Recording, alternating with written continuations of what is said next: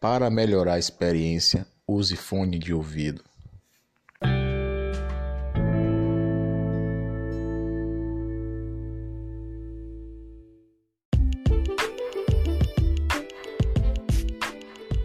Bom dia, boa tarde, boa noite, caros ouvintes. Eu me chamo Emily Lima e no décimo episódio de Correntes Literárias nós iremos discutir um pouco sobre os efeitos de uma abolição inconclusa. Quais são seus efeitos nos dias de hoje? E quem são os escravos do século XXI? E para falar sobre esse assunto, teremos como base teórica o livro Clara dos Anjos, de Lima Barreto. Eu me chamo Clarice Azevedo, muito prazer. E para complementar a discussão de hoje, nós convidamos a historiadora Alexia e a socióloga Ailane. Olá a todos, me chamo Alexia Almeida, sou formada em História e Pedagogia na Universidade de São Paulo. E atualmente atuo como professora no Departamento de História da USP e estou muito feliz de poder participar do episódio de hoje. Meu nome é Elane Alves, sou formada em Literatura e Sociologia pela Universidade de Brasília e fico muito feliz de poder participar do episódio de hoje. Para falarmos sobre esse assunto que é de extrema importância para que possamos entender o que acontece atualmente.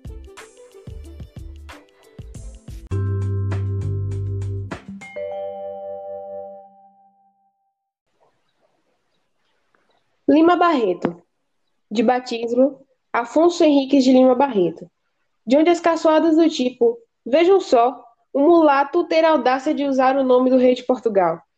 Nascido em 13 de maio de 1881, no bairro das Laranjeiras, Rio de Janeiro, na época capital do agonizante Império Brasileiro, sua mãe, professora pública, seu pai, culto tipógrafo. Aos sete anos de idade, sua mãe morre e logo depois vê a loucura tomar conta do pai.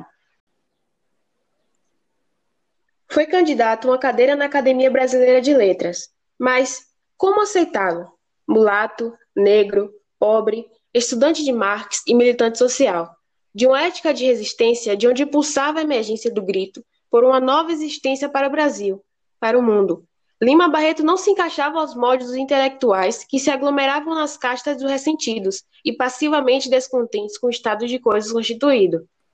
Melhor seria dizer que a biografia dele não aceitaria a Academia Brasileira de Letras, para ele, o homem era livre cada vez que fazia sua liberdade transformar o mundo e a si próprio, portanto, sem diferenças, mas com a afirmação de se saber vivo em suas negações e asseverações. Louco, quando completava sete anos de idade, junto a esta data convencional, em 1888, a Lei Áurea era assinada Contudo, a vida de Lima Barreto e de tantos outros comuns a ele deixava mais do que claro o quanto o preconceito ainda persistia como forma política de modular, excluir dividir classes sociais para estabelecer uma relação entre dominantes e dominados. Lima Barreto fez de sua vida uma luta contra esta triste condição de sobrevivência e teve na literatura não apenas uma arma, mas a alegria de tentar sempre a arte dos bons encontros.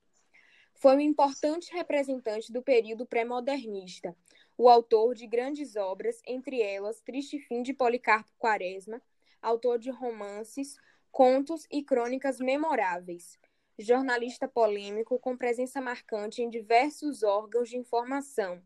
E, sem dúvida, um dos mais destacados escritores brasileiros das primeiras décadas do século XX. Afonso Henrique de Lima Barreto é considerado um dos fundadores da literatura negra ou afro-brasileira. Sim, perfeitamente. Lima deixou um legado gigantesco na literatura e também no jornalismo, um legado marcado pela defesa da negritude contra a desigualdade social. Na preocupação em colocar a parcela pobre marginalizada da sociedade em evidência. Lima Barreto mostra seus, persona seus personagens em sua totalidade, tanto no social como no emocional. Seu modo de vida, os locais que habitavam, detalhando a maior quantidade de dados possíveis para torná-los visíveis aos seus leitores. Sua trajetória se assemelha a de seus personagens, nos preconceitos e nas dificuldades enfrentadas.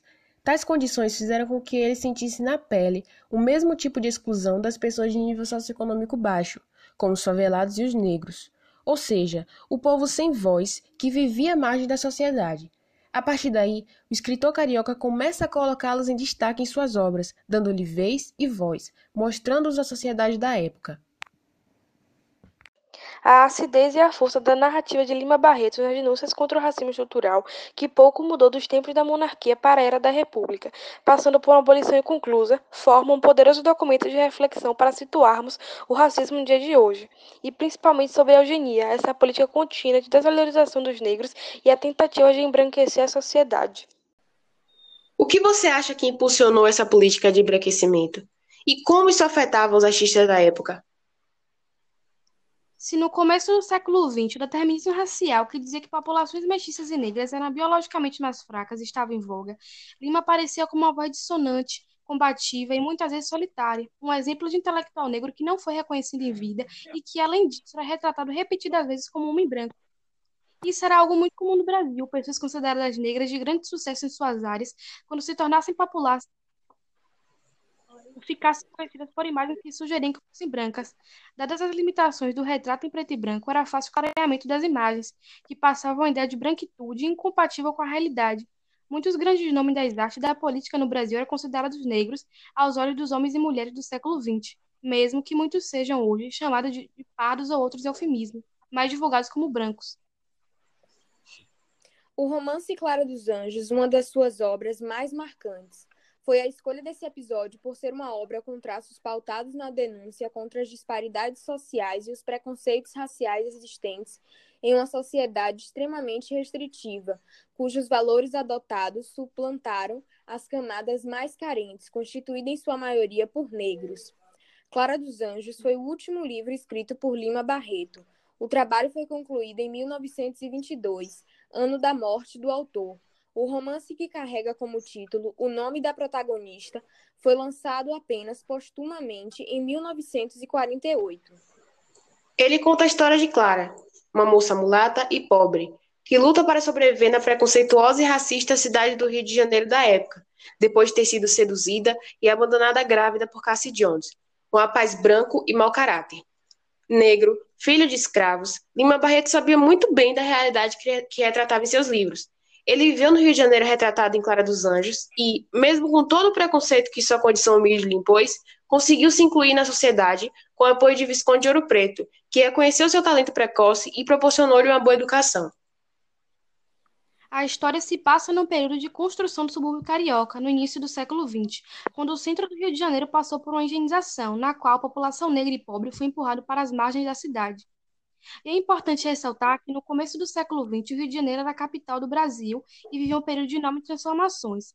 A nova imagem da cidade era planejada por Pereira Passos, prefeito carioca, que queria das nossas terras características mais modernas e europeias, fugindo da visão de atraso e agrícola e também um país escravocrata. Modernidade era a palavra de ordem. Paris foi a cidade que inspirou Alcide a fazer as reformas urbanísticas, construindo praças, alargando ruas e criando estrutura de saneamento básico. Mas não foi só isso. Com a cidade de modernidade circulando entre a elite, não sobraria espaço para os mais pobres, é claro. Existiam vários cortiços pelas avenidas Central, hoje Rio Branco e a futura Presidente Vargas, mas essas pessoas foram simplesmente despejadas num processo que ficou vulgarmente conhecido como Bota Abaixo. Atualmente, as reformas promovidas são apontadas frequentemente como responsáveis pelo aparecimento das primeiras favelas no Rio de Janeiro. O resultado disso também se reflete no aumento das ocorrências criminais nas favelas do Rio. O que estava em voga nessa época em termos literários, Ailane?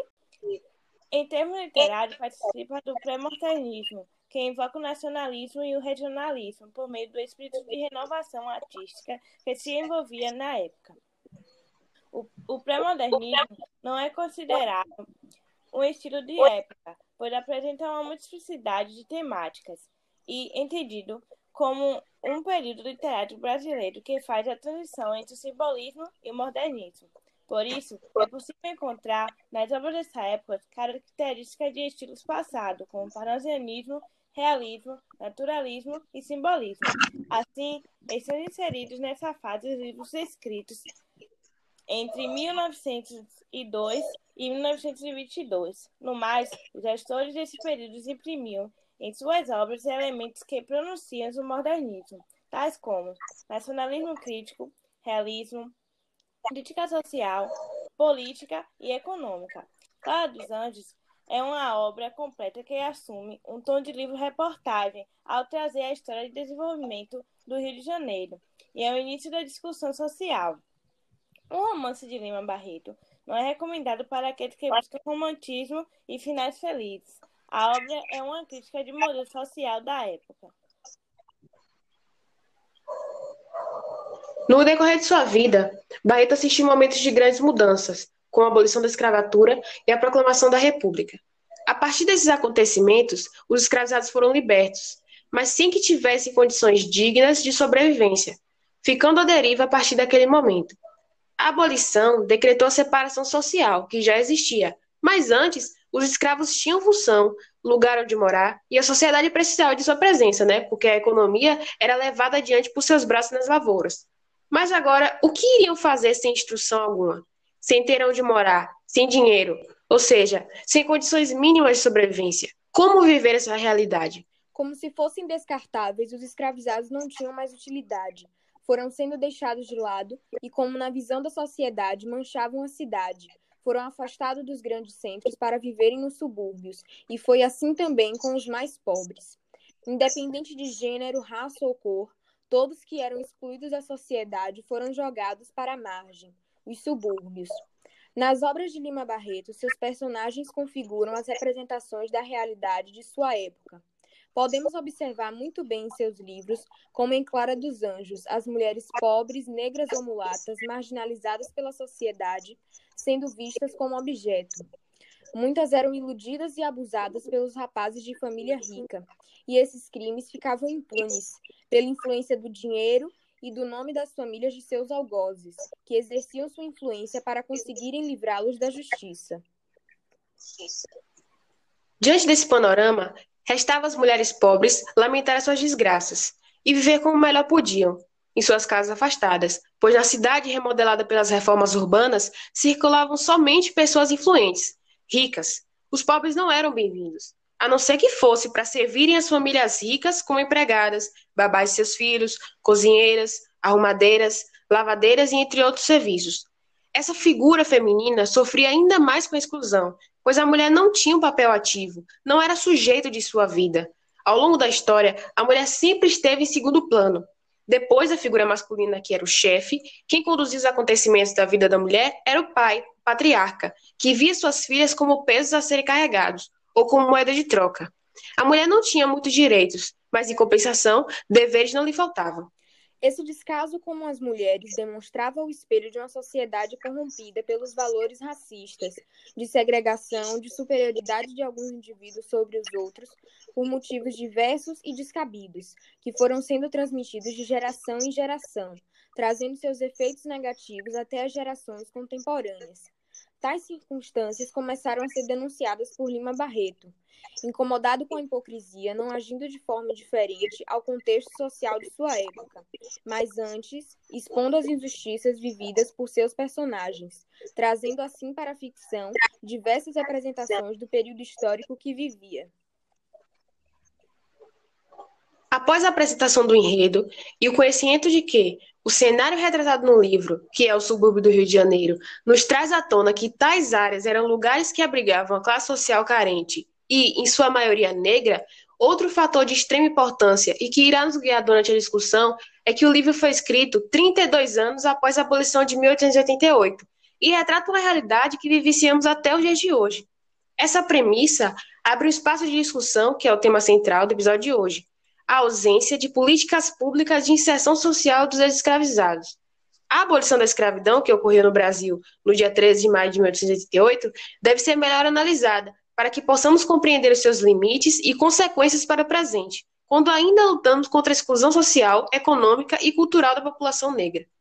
Apenas para lembrarmos, o Brasil foi o último país da América Latina a abolir formalmente o trabalho escravo, em 1888, longe de ser um ato de piedade da princesa Isabel, a Lei Áurea deve ser entendida como desdobramento das lutas anti-escravocratas, inclusive aquelas travadas pelos próprios escravizados no contexto dos movimentos abolicionistas, da mobilização na justiça pelo direito à liberdade, da compra de alforria, da fuga e das agitações da senzala. No Brasil, onde se manifesta a escravidão contemporânea? Na clandestinidade e é marcada pelo autoritarismo, corrupção, segregação social, racismo, clientismo e desrespeito aos clientes humanos. Segundo os cálculos da Comissão Pastoral da Terra, existem no Brasil 25 mil pessoas submetidas às condições análogas ao trabalho escravo. Os dados constituem uma realidade de grave violações aos direitos humanos, que envergonha não somente os brasileiros, mas toda a comunidade internacional. A liberdade para os escravizados não representou acesso às instituições políticas e aos direitos civis e sociais. Assim, uma nova sociedade emergiu dos porões da escravidão. Porém, longe de representar uma ruptura radical, o que se observou foi a emergência das teorias raciais e do aprofundamento da racialização das revelações sociais, mais uma vez reservando para a população negra um lugar de subalternidade contra a qual homens e mulheres negras têm lutado. Para os escravos e para as demais camadas da população negra, a abolição não representou apenas o fim do cativeiro, mas deveria ter como consequência também a liberdade religiosa de circular livremente sem ser importada pela polícia, o acesso à terra, à educação e aos mesmos direitos da cidadania que gozava a população branca. É importante observar que essas aspirações ainda são reivindicadas pelo povo negro no Brasil republicano. A gente continua buscando a construção dessa abolição, que ainda não ocorreu que para todas as mudanças, as ações que foram feitas ao longo desses 132 anos, entramos em outro patamar. Mas ainda nos falta muito aquilo que diz respeito à educação, saúde, à infraestrutura e ao trabalho. Base fundamental da campanha abolicionista movida pelos setores da elite econômica dos anos de 1880 estava longe de ser o monitorismo solidário aos negros, ou a busca de reformas sociais democratizantes. Isso tornou-se evidente com o passar dos anos, apesar de um discurso contraditório de setores das classes dominantes, simpáticos à liberdade, à libertação. Os ex-escravos, além de serem discriminados pela cor, somaram-se à população pobre e formaram os indesejados dos novos tempos, os deserdados da, da República. O aumento do número de desocupados, trabalhadores temporários, lumpens, mendigos e crianças abandonadas nas ruas redunda também em aumento da violência, que pode ser verificado pelo maior espaço dedicado ao tema nas páginas dos jornais. Escrevendo, escrevendo sobre esse período de segregação, Lima Barreto ressalta que nunca houve anos no Brasil em que os pretos fossem mais postos à margem. Outro intelectual que irá pensar a respeito dessas questões é Florestan Fernandes. Em seu livro A Integração dos Negros na Sociedade de Classes, a bandeira a ser levantada por ele é a da democratização do ensino. A educação em si tem como objetivo o desenvolvimento do sujeito, garantindo o exercício da cidadania, além de ser um meio para progredir no trabalho e em estudos posteriores, o que influencia as gerações futuras. A presença dos negros no ensino formal não é importante só para a democratização das universidades, mas também para que o próprio povo negro se reconheça na cultura nacional e seja capaz de proporcionar debates e pesquisas no progresso da equidade racial e qualificação do profissional também, que é um pilar na mobilidade social e determinante para o crescimento do país. O pedido de políticas públicas que priorizam a inserção do negro na universidade é antigo. O movimento negro unificado, pauta de costas raciais, desde a fundação em 1978, já baseado em movimentos mais antigos que faziam o mesmo pedido. O Marcos para aprovação das cotas raciais em universidades públicas foi a terceira Conferência Mundial contra o Racismo, convocada pela ONU em 1997. O evento ocorreu nos anos de 2000 e cada país deveria levar propostas concretas para o processo da equidade racial. A proposta brasileira chamou a atenção da mídia, levantando o tema das cotas raciais nas universidades. O estado do Rio de Janeiro foi o primeiro em colocar a reserva de vagas para os alunos orindos de escolas públicas e pretos, pardos e indígenas na lei. Em 2003, a Universidade Estadual do Rio de Janeiro foi a primeira a mais estabelecer cotas em, sua, em seu vestibular, seguida pela Universidade de Brasília, primeira federal a fazer isso. Sim, e em agosto de 2012 foi aprovada a Lei de Cotas no Brasil. A medida obriga as universidades, institutos e centros federais reservem metade de suas vagas para alunos de escola pública e uma porcentagem para pretos, pardos e indígenas. A aprovação da política veio depois de muitos anos de discussão e pressão de diversos lados. O argumento de que as chamadas cotas raciais não levam em conta o mérito foi o segundo mais utilizado entre os argumentos contrários. Logo em seguida, vem o argumento de que as cotas seriam uma forma de discriminação às avessas. Se juntarmos os dez argumentos mais usados, notamos que eles se encaixam em dois grandes grupos: aqueles que dizem que elas vão racializar a sociedade brasileira, criar conflito racial e destruir a identidade nacional, e aqueles que dizem que elas violam o princípio do mérito e, portanto, são moralmente e legalmente equivocadas, e de quebra contribuem para a destruição da qualidade do ensino.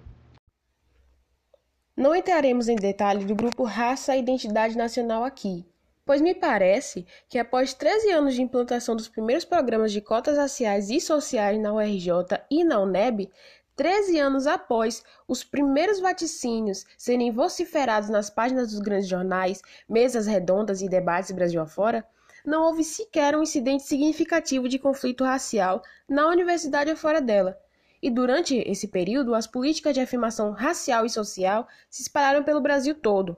Elas já eram adotadas em mais de 80% de todas as universidades públicas, federais e estaduais. Em 2012, ano em que a Lei 12.711 foi aprovada, criando um programa unificado de ação afirmativa social e racial para todo o sistema federal de educação superior e técnica de nível médio. Não há tampouco traços inequívocos de que a sociedade brasileira esteja se racializando. O crescimento relativo do contingente de pardos no último censo de 2010 foi lido por alguns como um produto crescente da racialização. Ora, identificar-se como branco é uma opção tão racializada quanto identificar-se como pardo ou preto. A nossa sociedade já era racializada. Espaços de branquidade, como restaurantes e shopping centers de luxo, conselheiros de diretores de empresa e outros espaços de prestígio e poder em nossa sociedade, são intensamente racializados. Cursos universitários de qualidade, é, até recentemente, eram da mesma forma espaços de branquidade, portanto, racializados. As cotas fizeram desracializar a universidade, pelo menos no que toca à quebra de privilégios quase monopolístico que os brancos tinham sobre ela. Se as pessoas passaram a discutir mais sobre a questão racial na universidade a partir da implantação de cotas, foi com a finalidade de combater os efeitos mais perversos do racismo. Calar-se acerca desses efeitos não contribui para mitigá-los, muito pelo contrário. Outro fato importante a ser abordado é o panorama sobre a escravidão moderna no Brasil. O termo escravidão moderna é usado para designar relações de trabalho em que as pessoas são forçadas a exercer uma atividade contra sua vontade mediante forma de intimidação, como ameaça, detenção, violência física ou psicológica. E, pasmem, atualmente, a escravidão atinge mais de 45,8 milhões de pessoas em todo o mundo.